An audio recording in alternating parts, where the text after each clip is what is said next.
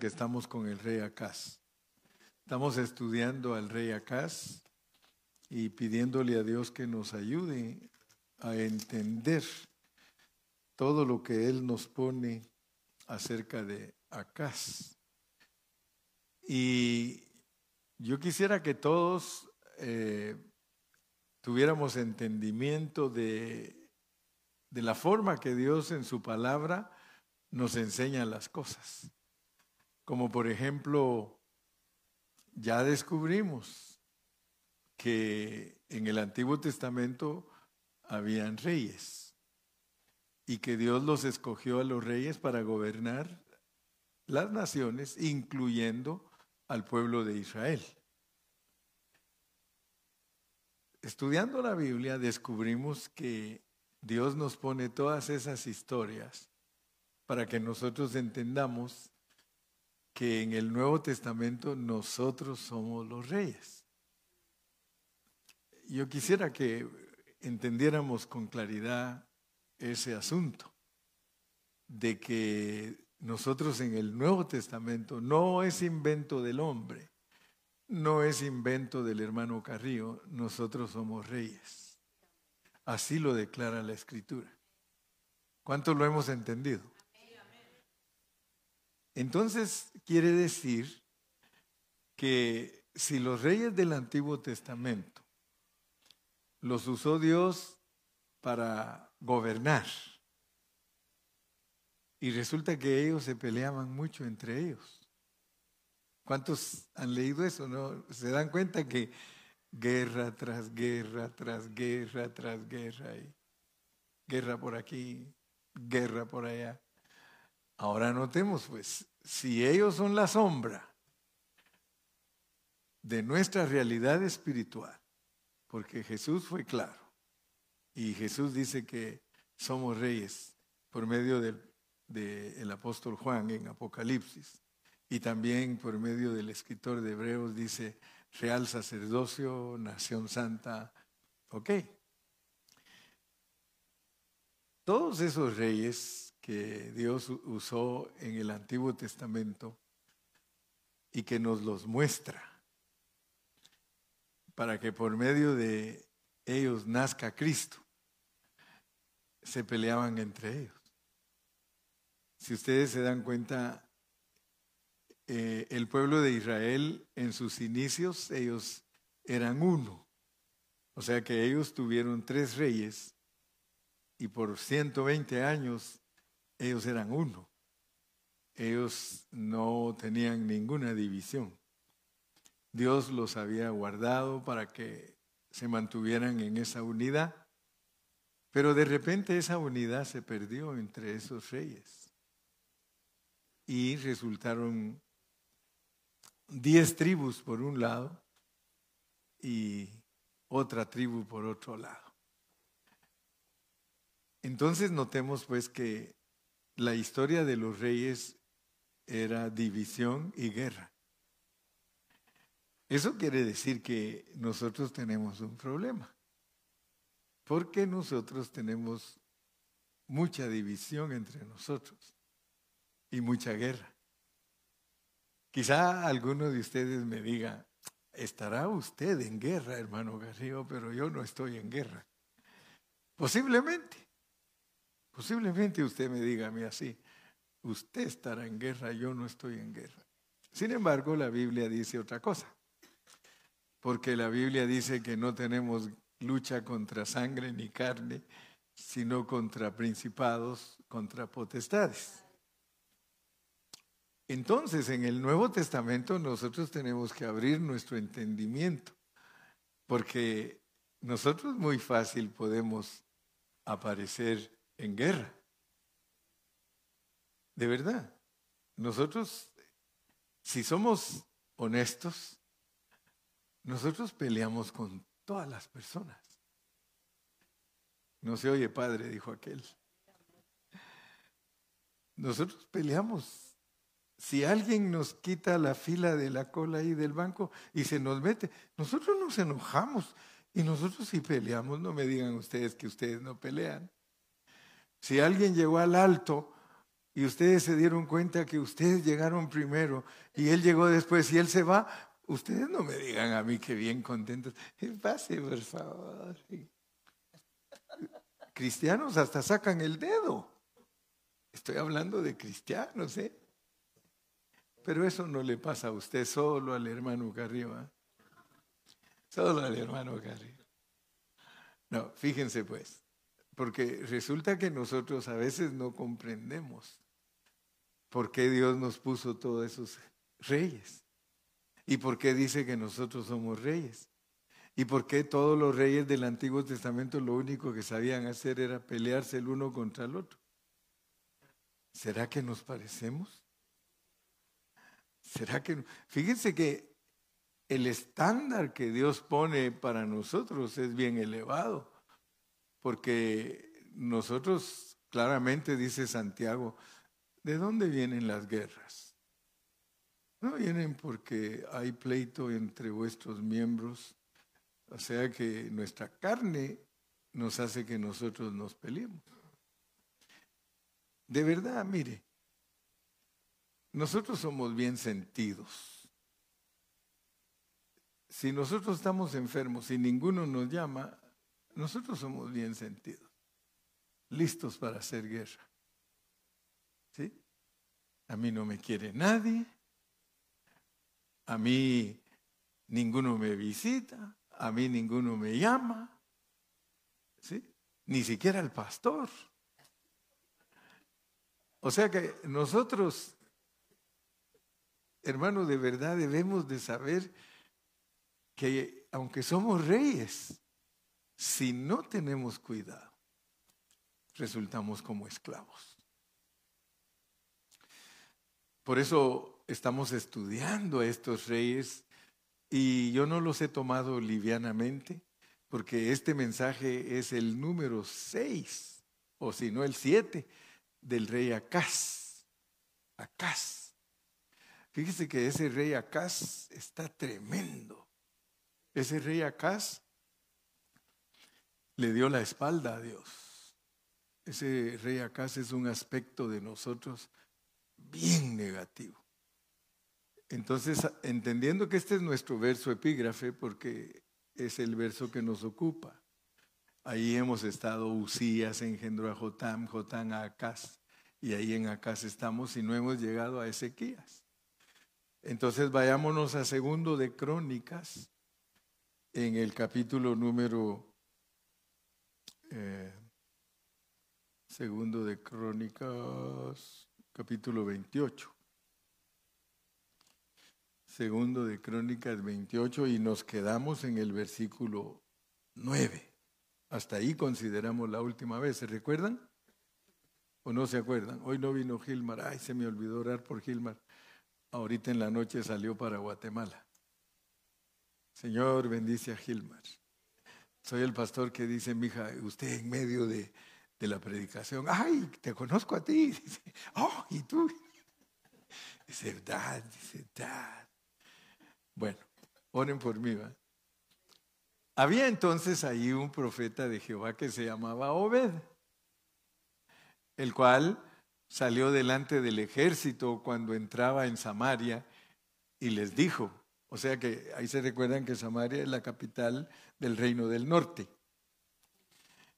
Y este profeta se levantó y dice que cuando el ejército entraba en Samaria y les dijo, o sea, venían de, venían de atacar, venían de haber hecho lo que dice los versículos anteriores. Mire lo que habían hecho, leamos desde el 5. Leamos, vamos a leer desde el 5. Por lo cual Jehová su Dios lo entregó en manos del rey de los sirios, a Acaz. A Acaz lo entregó Dios en manos de los sirios, los cuales lo derrotaron y le tomaron gran número de prisioneros que llevaron a Damasco. Damasco es allá con los sirios. Fue también entregado en manos del rey de Israel. Solo quiero que piensen un momentito. Acá no solo fue entregado a los sirios, sino que también fue entregado a sus hermanos, a los del norte, a Israel, el cual lo batió con gran mortandad. Yo, quiero que ustedes vean, el rey de Israel y el rey de Judá, ellos, el reino lo dividió Dios, pero ellos eran hermanos. Ellos desde el principio estaban juntos, pero Dios los dividió y resulta que ahora Judá, que es el rey Acaz, tiene de enemigos a los sirios, pero también tiene de enemigos a los hermanos. Eso significa que si nosotros somos Acaz, tenemos enemigos que son mundanos y resulta que de pilón resultamos con nuestros hermanos como enemigos para nosotros. Yo les estoy hablando de cosas reales, ¿verdad? Yo no les estoy hablando de cosas ficticias. Así es nuestra vida. Por eso es que Dios nos pone a estudiar su palabra, porque tenemos que entender cómo es que nosotros somos y cómo nos movemos. Nosotros somos acá y eso es lo que estamos diciendo. Y si ustedes se dan cuenta, yo le pongo de título al mensaje lo que es ser un acás, lo que es ser un usías lo que es ser un Roboam, porque son aspectos que debemos de entender, que Dios así nos puso aquí en esta tierra. Ellos eran reyes de la antigüedad, nosotros somos los reyes modernos. Amén o no amén. No los miro muy convencidos en esta noche, pero es que esta es la palabra de Dios. Para eso nos escribió Dios todo esto. Pero tristemente la mayoría de cristianos no lo toma en cuenta, ¿no? que ellos prefieren estar estudiando otras cosas. Pero esto que nos abre el entendimiento, ¿verdad? Porque nosotros fuimos puestos aquí siendo buenos malos y malos buenos. Dios no nos dio el privilegio de venir a esta tierra siendo buenos, sino que nos envió siendo malos. Pero si nos hubieran mandado siendo buenos, yo creo que no tendríamos necesidad de salvación, porque los ángeles buenos no tienen necesidad de salvación. Hay ángeles que nunca han caído, ellos no tienen necesidad de salvación. Pero nosotros tenemos necesidad de salvación porque le fallamos a Dios. Y gracias a Dios que nosotros no nos quedamos en el huerto del Edén, sino que nos fuimos más allá atrás porque el huerto del Edén solo es una metáfora para explicarnos lo que nos pasó. Amén. Ya todo eso, gracias a Dios que lo entendemos. Pero ahora tenemos que entender todas estas cosas. Dice que les cayó, pero por todos lados. Quiero que sepas que por todos lados te cae, pues. Entonces no ande, no andes vos, les voy a hablar como, como hablo yo no andes vos muy confiado, porque a veces uno anda bien confiado. Y se da cuenta de repente, de un momento a otro la actitud de nosotros cambia. ¿Por qué? Porque tenemos que saber nuestra realidad. Si somos acá, especialmente si le hemos dado la espalda a Dios, puede ser que digamos, no, pastor, yo no le he dado la espalda a Dios. Es que es fácil decirlo, pero cuando uno ya se da cuenta la forma que está actuando, uno dice, híjole, de verdad que se me chispoteó. O sea que nosotros a veces creemos que andamos bien y andamos muy mal.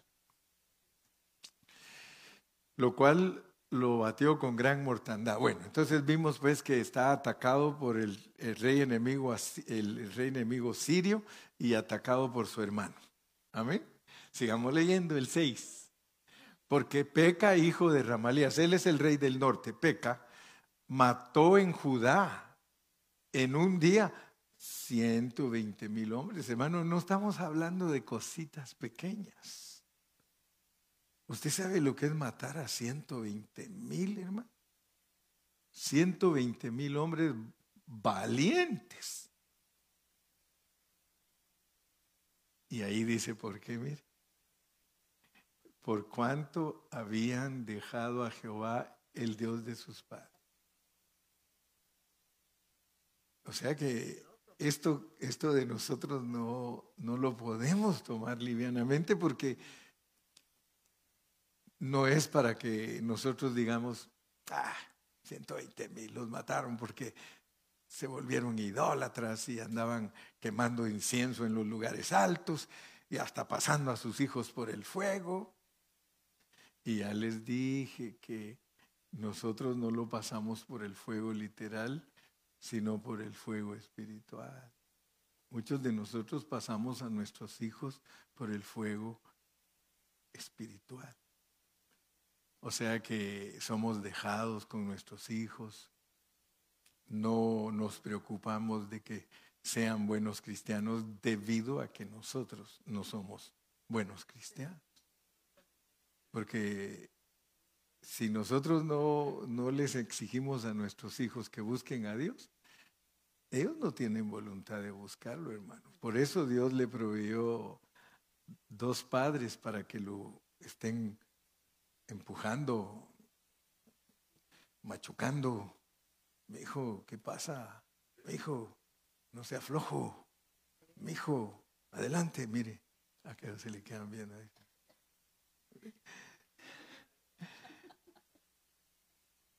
O sea que el Señor no quiere que tomemos livianamente porque a nosotros nos van a matar si no tenemos cuidado. Tenemos enemigos de, Siria y tenemos enemigos que son eh, vasallos de Peca. Por cuanto habían dejado a Jehová el Dios de sus padres, yo les he dicho que la palabra de justicia no es la palabra de gracia.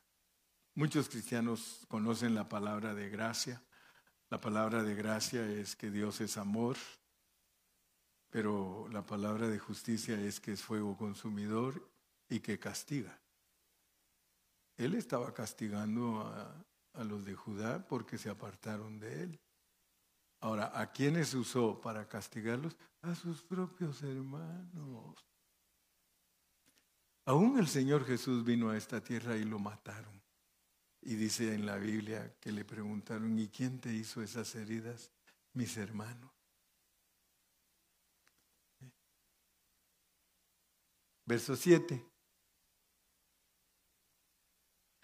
Asimismo, mire, mataron a hombres que eran poderosos, que eran ministros o fiscales o ayudantes de los reyes. Asimismo, Sicri, hombre poderoso de Efraín, mató a Maasías, hijo del rey, a Asricam, su mayordomo, y a Elcana, segundo después del rey, puros hombres eminentes. Todas esas, hermanos y hermanas, son lecciones espirituales. Que para que lo maten a uno, no importa si uno muchas veces cree que ha crecido y es muy sobresaliente e inminente, o perdón, o eminencia, o eminencia. Sí, también inminente, de ahí viene. Ocho. También los hijos de Israel tomaron cautivos a sus hermanos, o sea, a los de Judá, doscientos mil mujeres, muchachos y muchachas. Fíjese que a veces creen que yo vengo aquí a contarles cuentos. Algunos a veces dicen, el pastor se las arregla ahí para tenernos ahí con la boca abierta y hacernos creer que nos está instruyendo. Hermano, créame, créame que aquí hay una esencia espiritual. El enemigo nos quiere quitar a nuestros muchachos y a nuestras muchachas. 200 mil mujeres, muchachos, además de haber tomado de ellos mucho botín que llevaron a Samaria. Ok, entonces ahora sí podemos entender el verso 9. Había entonces ahí un profeta de Jehová que se llamaba Obed, el cual salió delante del, del ejército cuando estaban viniendo, según ellos venían felizones porque no solo mataron a 120 mil, sino que también cautivaron a 200 mil. Ellos venían contentos y el profeta se levanta y, y, la bienvenida que les da. Mire, mire la bienvenida que les da. Le dice, he aquí, Jehová, el Dios de vuestros padres, por el enojo contra Judá, los ha entregado en vuestras manos. Y vosotros los habéis matado con ira. ¿Se recuerdan ustedes que yo les dije que en este tiempo Dios va a tratar con todos nosotros, los que queremos ser vencedores, que tenemos que arreglarnos con cualquier hermano que tengamos diferencia. Si usted tiene diferencia con algún hermano, más le vale que usted se arregle. Esta semana yo les prediqué que no tenemos por qué tener raíces de amargura en nuestro corazón, ni contra nuestro papá, ni contra nuestra mamá, aún ya se hayan muerto, ni contra tu tío, ni contra tu sobrino, ni contra tus hijos. Fíjense pues, podemos leer versículos que nos dicen que nosotros debemos vivir en paz.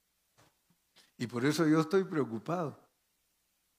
Y a mí me persigue Dios porque si estoy enojado con algún hermano, más de alguno me dice, hermano Carrillo, eh, hay que ponerse en paz.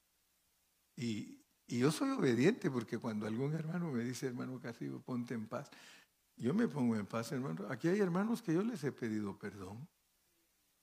Yo les he dicho, hermanos, si por culpa mía tú te sientes así, por favor perdóname. Porque yo no me quiero morir. Imagínense que les digan, el hermano Carrillo tuvo un accidente y se murió. Ay, yo todavía me quería desquitar.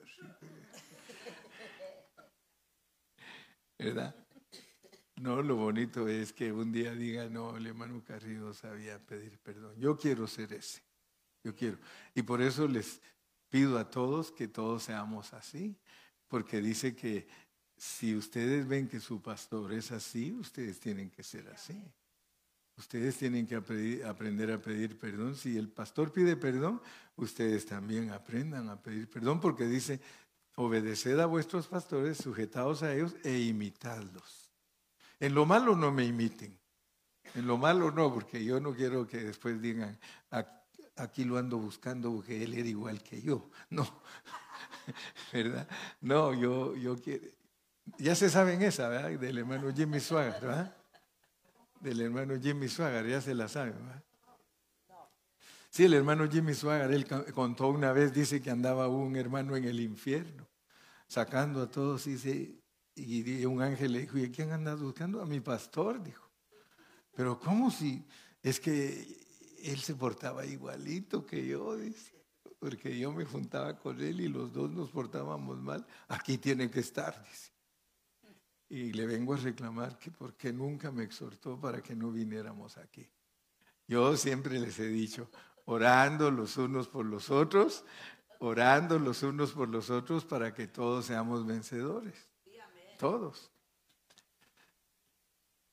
Dice que ellos, miren lo que le está pasando a Israel, pues. Fíjense, pues, a ellos les mataron cuántos, a ver con quién oye noticias aquí, cuántos israelitas le mataron los que se metieron el 7 de diciembre a Israel? Mil, mil doscientos. ¿Cuántos le va matando ahorita Israel a ellos? ¿Noticias? Más de 25 mil. ¿No creen ustedes que ya deberían de a ver cómo hacen la paz? y estar listos para que no se los vuelvan a agarrar en curva como se los agarraron, burlando todo el sistema de seguridad. Pero creen que después de que les mataron 1200, ¿cuántos querrá Israel matar para desquitar a sus 1200? Con ira. Ustedes oyen que a las bases de Estados Unidos las atacaron en, Irak. ¿Qué dijo Biden? Nos vamos a desquitar.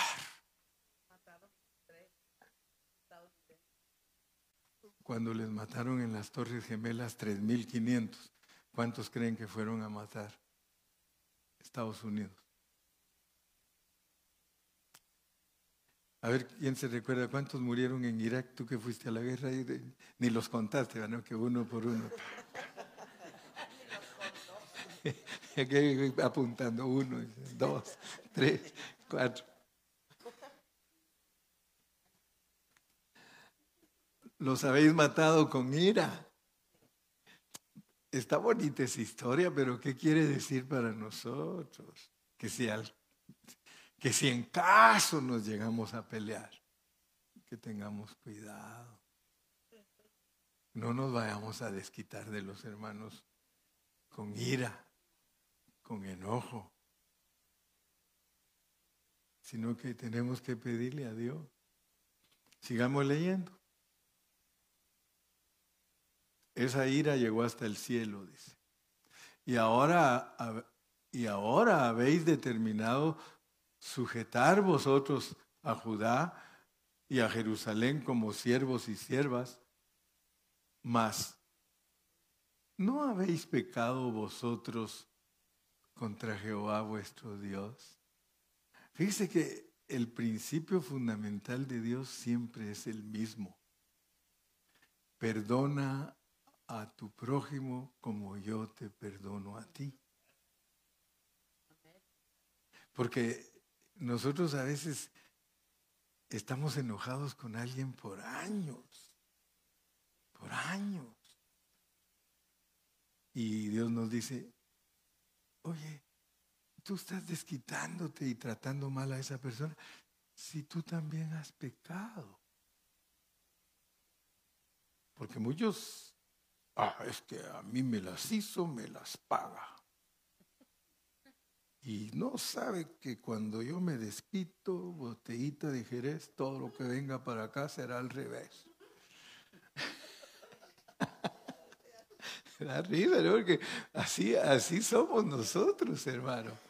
Ah, es que él me las debe a mí porque me hizo esto y me hizo aquello y, y ahí cargan eso guardado, hermano. Y fíjese que Dios nos pone estas lecciones tan lindas. Mire, dice, ¿no habéis pecado vosotros contra Jehová vuestro Dios? 11. Oídme pues ahora y devolved a los cautivos. Fíjese que todavía tienen cautivos los, los de Hamas, los árabes, todavía tienen. Yo digo que por eso es que Dios todavía le sigue apretando a través de Israel, solamente que Israel tiene que tener cuidado, porque Israel debe negociar, debe negociar. Si allá le tienen todavía como 100 personas, pero ¿cuántos de ellos tiene Israel en sus cárceles? ¿Por qué no negocian? ¿Y sabe por qué no le gusta negociar a Israel?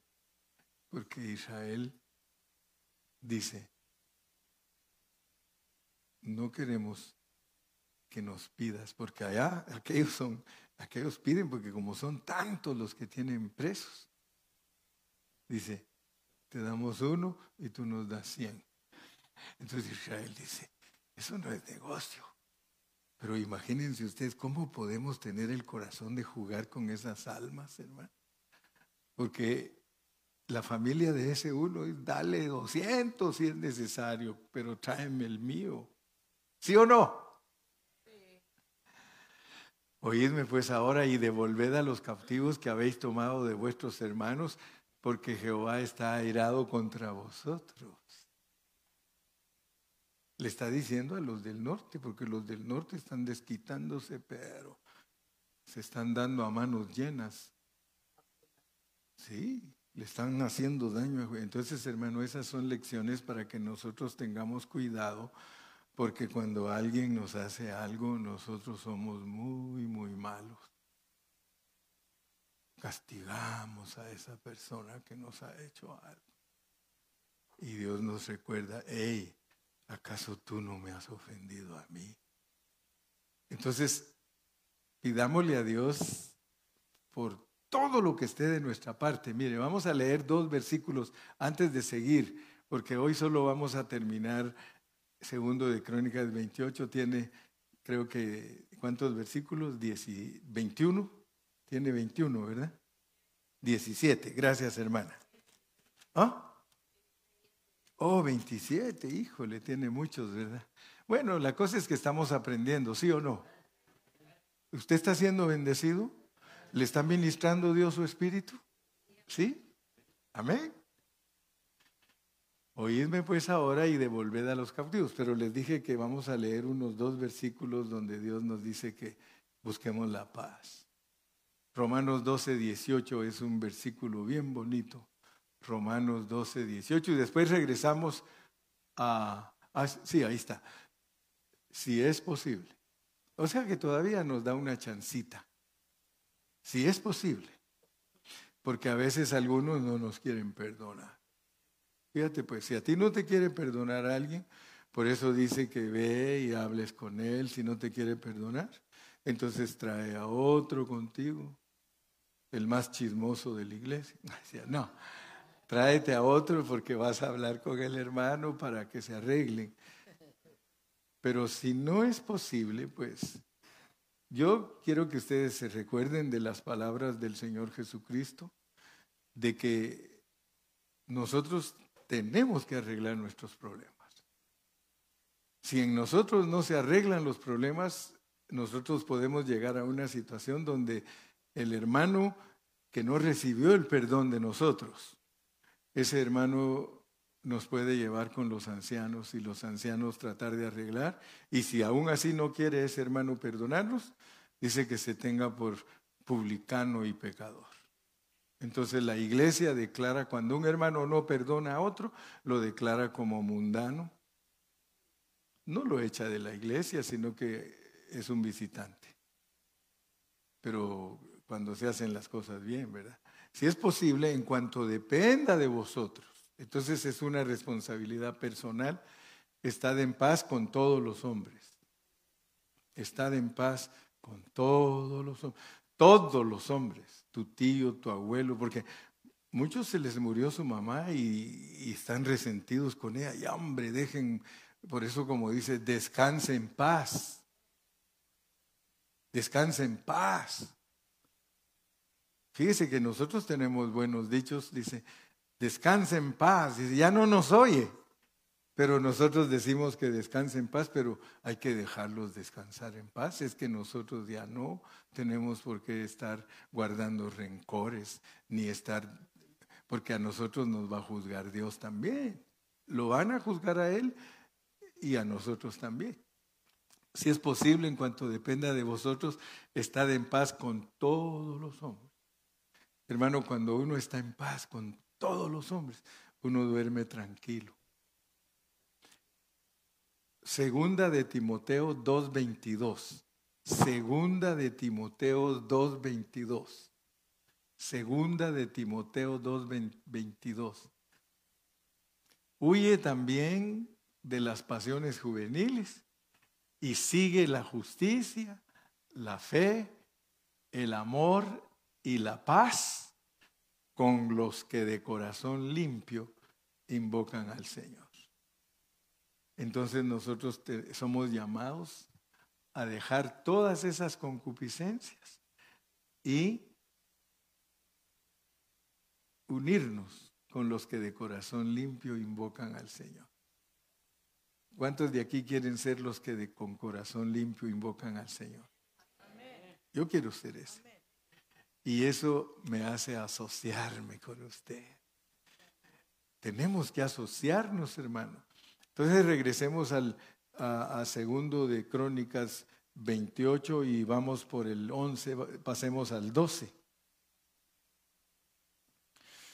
Ya vamos por el 12, 28, 12.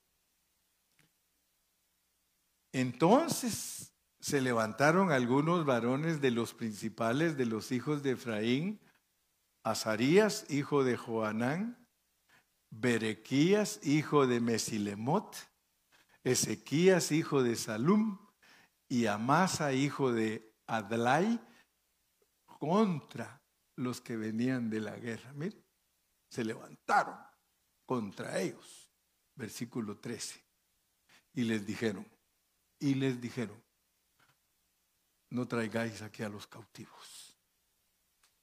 No si usted está agarrando el hilo, si usted me está poniendo atención, tienen que haber esas clases de personas aquí en la iglesia que nos digan, hey, hey, no traigáis aquí los cautivos, porque el pecado contra Jehová estará sobre nosotros. Ah, hermano, cuando hay hermanos que le dicen a uno, hermano, no puedes vivir así, no puedes continuar en esa situación. Porque ellos muy fácilmente nos podrían decir, yo te secundo. Es que el hermano es así, así, así. Sí, tienes razón, así es. Y mira, no te has dado cuenta de esto. Y le agrega más. Esos son hermanos que no tienen sabiduría, porque los que tienen, los que tienen sabiduría, no traigáis aquí los cautivos, porque el pecado contra Jehová estará sobre nosotros. Vosotros tratáis de añadir sobre nuestros Ay, ay, ay, hermano, cuando uno actúa negativamente, uno le agrega pecado a su pecado. Mire, vosotros tratáis de añadir sobre nuestros pecados y sobre nuestras culpas, siendo muy grande nuestro delito y el, ardor de la ira contra Israel. 14. Entonces el ejército dejó los cautivos y el botín delante de los príncipes y de toda la multitud. Hubo, rendición, hubo entendimiento. Oh, gloria a Dios, hermano, cuando nos levantemos esas clases de hombres y mujeres que ayudemos a los otros a entender, hermano. Pero si no nos ponemos pilas, hermano, nosotros estamos contribuyendo para que pan de vida se mantengan unos contra otros. Casi no hay amenes. Mire, el diablo quiere que aquí en este cuartito donde apenas nos podemos juntar 200 personas, estemos los unos contra los otros. Eso es lo que quiere Satanás. Pero ¿verdad que no va a poder? ¿Verdad que no va a poder?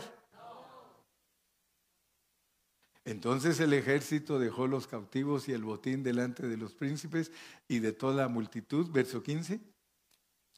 Y se levantaron los varones nombrados y tomaron a los cautivos y del despojo vistieron a los que de ellos estaban desnudos. ¿Se da cuenta que los habían desnudado?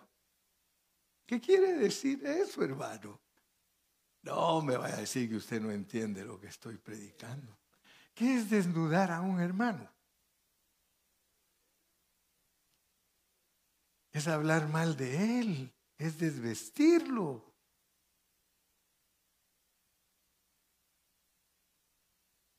Y se levantaron los varones nombrados y tomaron a los cautivos y del despojo vistieron a los que de ellos estaban desnudos. Los vistieron, los calzaron y les dieron de comer y de beber los ungieron y condujeron en asnos a todos los débiles y los llevaron hasta Jericó, ciudad de las palmeras, cerca de sus hermanos, y ellos volvieron a Samaria. Versículo 16. En aquel tiempo envió a pedir el rey Acaz a los reyes de Asiria que le ayudasen. En Segundo de Reyes ya habíamos leído esto, pero aquí está más detallado. Porque en ese mismo tiempo envió a pedir el rey a casa a los reyes de Asiria que lo ayudasen, versículo 17, porque también los edomitas, ay, ay, ay, hermano, no voy a creer que es bien fácil la vida del cristiano que quiere agradar a Dios. Judá. Y atacando a los de Judá, y habían llevado cautivos 18. Asimismo, los filisteos se habían extendido por las ciudades de la Céfela y del Negev de Judá y habían tomado Betsemes, Ajalón, Gederot, Soco con sus aldeas, Timna también con sus aldeas y Jimso con sus aldeas y habitaban en ellas. 19. Porque Jehová había humillado a Judá. Hermano, es cierto que Judá pecó, hermano. Pero también Dios nos muestra la misericordia para con Judá. Es cierto, hermano, que hemos pecado, es cierto. Ninguno, por eso ninguno de nosotros puede decir que no ha ofendido a su hermano. Todos nos hemos ofendido, todos hemos ofendido a Dios, todos tenemos culpa. Porque Jehová había humillado a Judá por causa de Acaz, rey de Israel. Fíjese que, ¿cómo es posible que cuando un rey se porta mal, Dios castiga al pueblo que está bajo el gobierno de ese rey? Fíjese que ahorita los salvadoreños están asustados porque Nayib va a gobernar otros cinco años.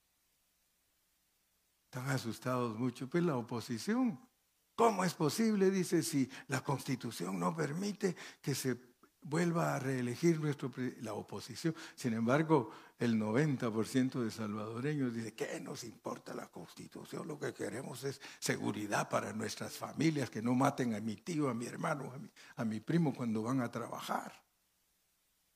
¿Sí o no? Y se asustan porque Bukele va a estar 10 años. ¿Y por qué no se asustan que Castro estuvo en Cuba 60 años?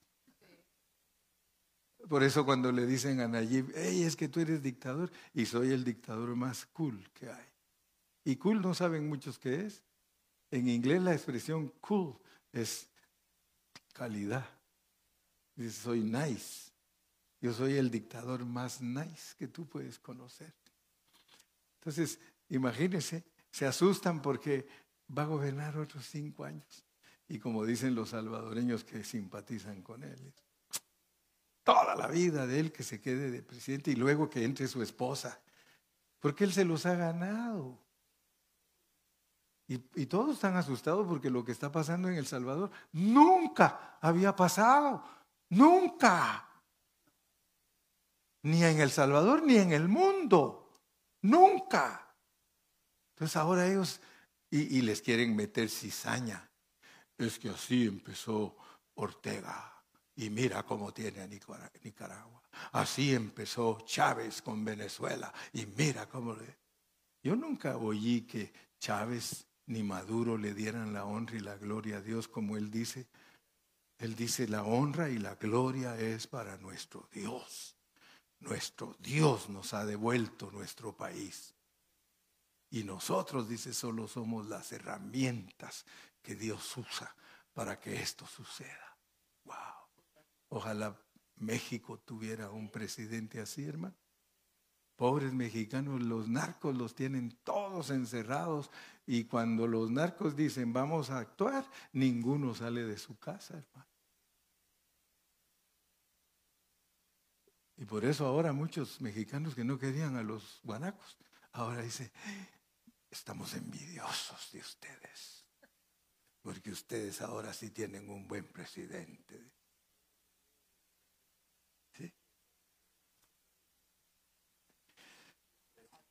Porque, y, eso, y eso que no soy político. Ah, ahorita la hermana Alba hubiera dicho, no. Porque Jehová había humillado a Judá por causa de Acaz. Acaz era un rey malo y Dios estaba castigando al pueblo. Él actuó desenfrenadamente en Judá y había prevaricado gravemente contra Dios, contra Jehová. 20. También vino contra él ¿Se acuerdan de Tiglat Pileser, rey de los asirios? ¿Se acuerdan que a él le dio hasta las ofrendas del templo, le dio para que lo viniera a ayudar? Mire, dice, quien lo redujo a estrechez y no lo fortaleció después que lo había ayudado, hermano. Porque, sigamos leyendo, 21. No obstante que despojó a Acaz la casa de Jehová y la casa real y las de los príncipes para darle al rey de los asirios, y éste no le ayudó. Ah, hermano, si uno encuentra la traición con los mundanos, porque ahí está, el, el mundano es traicionero. Si es traicionero el hermano, ¿cómo no será el mundano? Sí. 22. Además, el rey Acaz en el tiempo que aquel le apuraba, añadió mayor pecado contra Jehová. Mire, se añadió más pecado, 23. Ya vamos a terminar en el 27, porque ofreció sacrificios a los dioses de Damasco que le habían derrotado y dijo, pues, fíjese lo que llegó a pensar acá, dijo, si ese Dios de los, eh, si ese Dios de los sirios los ayuda a ellos, yo también le voy a ofrecer sacrificios para que me ayude a mí también. Hermano, mire, yo he conocido personas, hermano. Y por eso nos pone Reyes que dice que no confiemos más en los médicos. Porque, hermano, tenemos que tener cuidado. Los cristianos no debemos de confiar más en los médicos que en Dios. Hubo un rey que allí dice, se recuerda, que confió más en los médicos que en Dios y Dios lo castigó. Usted siempre aprenda que primero va Dios. Por eso le doy gracias a Dios por los intercesores. Porque primero va Dios. Primero para nosotros va Dios. Usted aprenda a pedir siempre oración. Aprenda. Sí. Yo le doy gracias a Dios por mi hermana Meli porque ella siempre, pastor, puede orar por favor por esto y esto y esto. Pastor, puede orar por esto y esto. Hermana Carrillo, por favor, puede orar por esto y esto y esto. Hermanos, pidan oración. Eso es confiar en Dios. Mire, Acaz dijo, ah, si, Dios, si el Dios de esos asirios, el Dios de esos sirios los ayuda, voy a pedirle a Él. Mire, hay hermanos que como no les encuentra, fíjese, primero tienen que depender de Dios, pero hay hermanos que como los médicos no les encuentra el mal, después se van con los brujos. Sí.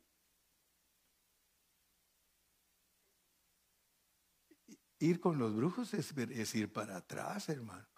Dios es primero. Entonces, aquellos para que me ayuden bien, que fueron estos su ruina y la de todo Israel, verso 24.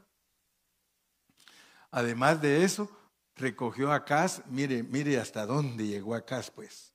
Y, y, por favor, escuchen bien porque ya voy a terminar. Además de eso, recogió acá los utensilios de la casa de Dios.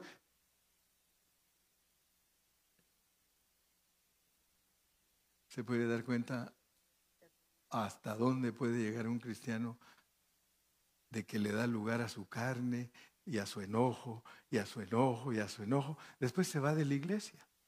¿Qué se quedan esos hermanos allí? Yo no quiero nada con ellos. Quebró los utensilios. Esa es una decepción completa, mire. Se dio por vencido y cerró las puertas. Como que yo dijera, ¿saben qué hermano? Me doy por vencido, cierro esta iglesia. Ahí si, si quieren ustedes, síganla. Y tan decepcionado estoy que mañana les dicen, ya no la vendió a nosotros, es de nosotros. ¿Por qué? Porque el, diablo es malo, el diablo lo lleva a uno hasta fracasar totalmente. Y se hizo altares en Jerusalén en todos los rincones. 25. Hizo también lugares altos en toda. Le expliqué lo que son los lugares altos para quemar incienso a los dioses ajenos, provocando así a ira a Jehová, el Dios de sus padres. 26. Los demás de sus hechos y todos sus caminos, primeros y postreros, sea aquí están escritos en el libro de los reyes. Así que toda tu historia está escrita en el libro de los reyes. ¿Aló? De todo daremos cuenta porque todo está escrito. Estás consciente que escriben todo lo tuyo en el libro de los reyes de Judá y de Israel. Y terminamos pues, 27. Y durmió Acaz con sus padres y lo sepultaron en la ciudad de Jerusalén, pero no lo metieron en los sepulcros de los reyes. No llegó a ser el rey con honores para ser reconocido por Dios. No fue vencedor si usted es rey y no es vencedor porque le da la espalda a Dios y hace todo lo que hizo acá, no, aunque lo pongan en los sepulcros, perdón, aunque lo, dicen, no lo metieron en los sepulcros de los reyes. Sí lo sepultaron en Jerusalén, porque uno muere en la vida de la iglesia, pero no es vencedor para reinar con Cristo en el milenio, porque dice que todos los sepulcros oirán la voz de aquel que vendrá y los levantará de los sepulcros. Así que mi tarea está cumplida, yo ya entregué el mensaje de esta noche. Ustedes váyanse tranquilitos, duerman contentos y felices y vivan en paz los unos con los otros. Amén. Señor, gracias porque nos has hablado. Gracias porque nos has hablado.